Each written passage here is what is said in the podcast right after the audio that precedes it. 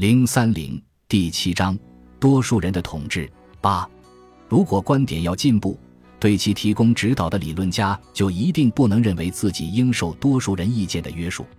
政治哲学家的任务与专家型的政府官员的任务不同，后者是贯彻多数人的意志。虽然一个政治哲学家绝不能以领袖人物自居，但揭示共同行动的各种可能性和结果。提供多数人未曾想到的整体政策的所有目标，却是他的责任。正是在这种展示不同政策的所有可能结果的整体画面呈现出来以后，民主制方能决定需要哪种选择。如果说政治是可能性的艺术，那么政治哲学就是使似乎不可能之事在政治上成为可能的艺术。如果一个政治哲学家使自己局限于研究事实性问题，并不敢在各种相互冲突的价值之间做出抉择的话，那么他便无法履行自己的职责。他不能让自己受科学家的实证主义局限，因为实证主义认为自己的功能只在于揭示是什么，禁止讨论应该是什么这个问题。如果一个政治哲学家按照实证主义的要求去做，那么他在完成自己最重要的工作之前，就不得不远远止步了。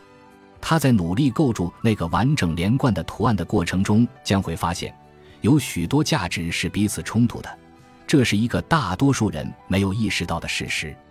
并且他必须就接受哪种价值，拒绝哪种价值做出抉择，除非一个政治哲学家准备捍卫在他看来似乎具有正确性的价值，否则将无法获得只能对其进行整体评价的综合纲领。在这项工作中。一个政治哲学家反对大多数人的意见，常常会最有益于民主制。有人认为，一个政治哲学家在观点的领域内应服从多数人的见解，只是对观点进步过程的彻底误解便会导致这种认识。把现存的多数人意见当作评判多数人意见应该是什么的标准，便会使整个过程原地循环，处于停滞状态。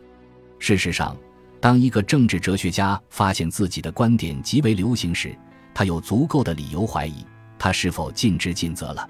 恰恰是通过坚持多数人不想考虑的观点，倡导他们认为不实用并令人厌烦的原则，他才能证明自己的价值。只是因为多数人持有某种信念而屈从于这种信念，对于知识分子来说，这不仅意味着对其特殊使命的背叛。而且也意味着对民主自身价值的背叛。那些主张多数人之权利要自我约束的原则，没有因为民主忽视他们而被证明是错误的。同样，民主制也不会因为自由主义者认为他经常做出错误的决策而被证明是不受人欢迎的。一个自由主义者只相信他拥有一个理由，如果他的理由得到正确的理解的话。那么，这种理由将促使多数人有限制地运用自己的权利，并且他希望能够说服多数人接受他的理由，并把它当作决定具体问题时的指南。九，从长远看，忽视对多数人权利的限制，不仅会破坏社会的繁荣与和平，还会摧毁民主制本身。这种看法是自由主义观点中的一个重要部分。自由主义者还认为。要求民主制对自身施加的限制，也是民主制自身有效运行的限度。正是在此限度内，多数人方可以真正的控制政府行为。民主制只通过自己所制定的一般规则来约束单个人的同时，也控制着强制性的权利。如果民主制试图对政府行为进行更具体的指导，他很快就会发现自己只说明了要达到的目标。而将如何达到这些目标的问题留给了政府官员中的专家去做决定。多数人决定仅指出目标，实现目标则由行政当局负责。一旦这种说法被普遍接受，人们将很快会认为，为了实现这些目标，几乎任何手段都是合法的。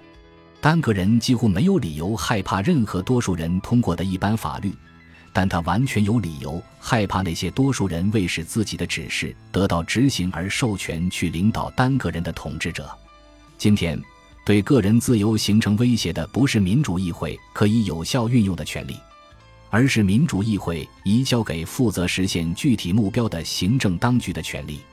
由于我们已经同意应该由多数人规定我们在追求我们的个人目标时要服从的规则。所以我们越来越受到其代理人的指令和武断意志的支配。极为重要的是，我们不仅发现，大多数无制约民主制的拥护者会很快沦为任意专断的辩护士，他们主张我们应该让专家去决定什么对于社会是有益的。而且我们还发现，多数人有无限权力的狂热鼓吹者们，往往大都是那些行政官员，因为他们知道的最清楚，这种无限的权力一旦被人们接受，实际上运用他们的不是多数人，而将是他们自己。在这方面。现代的经验已经表明，一旦为特定目标赋予政府机构以广泛的强制权力，这种权力就不可能受民主议会有效控制。如果民主议会不自己决定使用何种手段去实现目标，那么其代理人的抉择将或多或少带有专断性。一般性的思考和近期的经验都表明。只有当政府将其强制性行动只限于那些能够用民主方式加以执行的任务时，民主制才会继续有效。如果说民主是保持自由的一种手段，那么个人自由同样是民主制运行的必要条件。虽然民主制可能是有限政府的最好形式，但如果它滑向无限政府，民主制便会变得荒诞不经。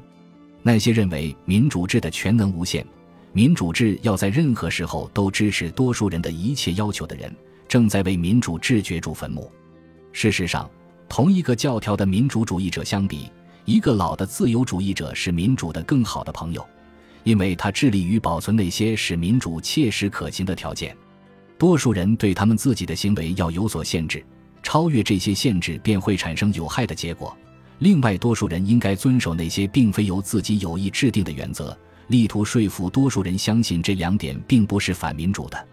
民主并不是正义的源泉，民主有必要承认一种并不一定要在多数人关于每个具体问题的观点中体现出来的正义概念。若民主制要继续存在下去，就必须认清这一点。错把确保正义的手段当作正义本身是很危险的。因此，那些努力说服多数人要对他们的合法权利适当加以限制的人。同那些不断的为民主行动指出新目标的人对民主过程一样重要。在本书的第二部分，我们将进一步考察对政府的那些限制。这些限制是民主制得以正常运行的必要条件。西方国家创造出它们，并将其称为法治。我们只想在这里补充一点：除非人们首先已经熟悉了法治政府的传统，否则他们不大可能成功的保持民主的政府机器。或使其运行。本集播放完毕，感谢您的收听，喜欢请订阅加关注，主页有更多精彩内容。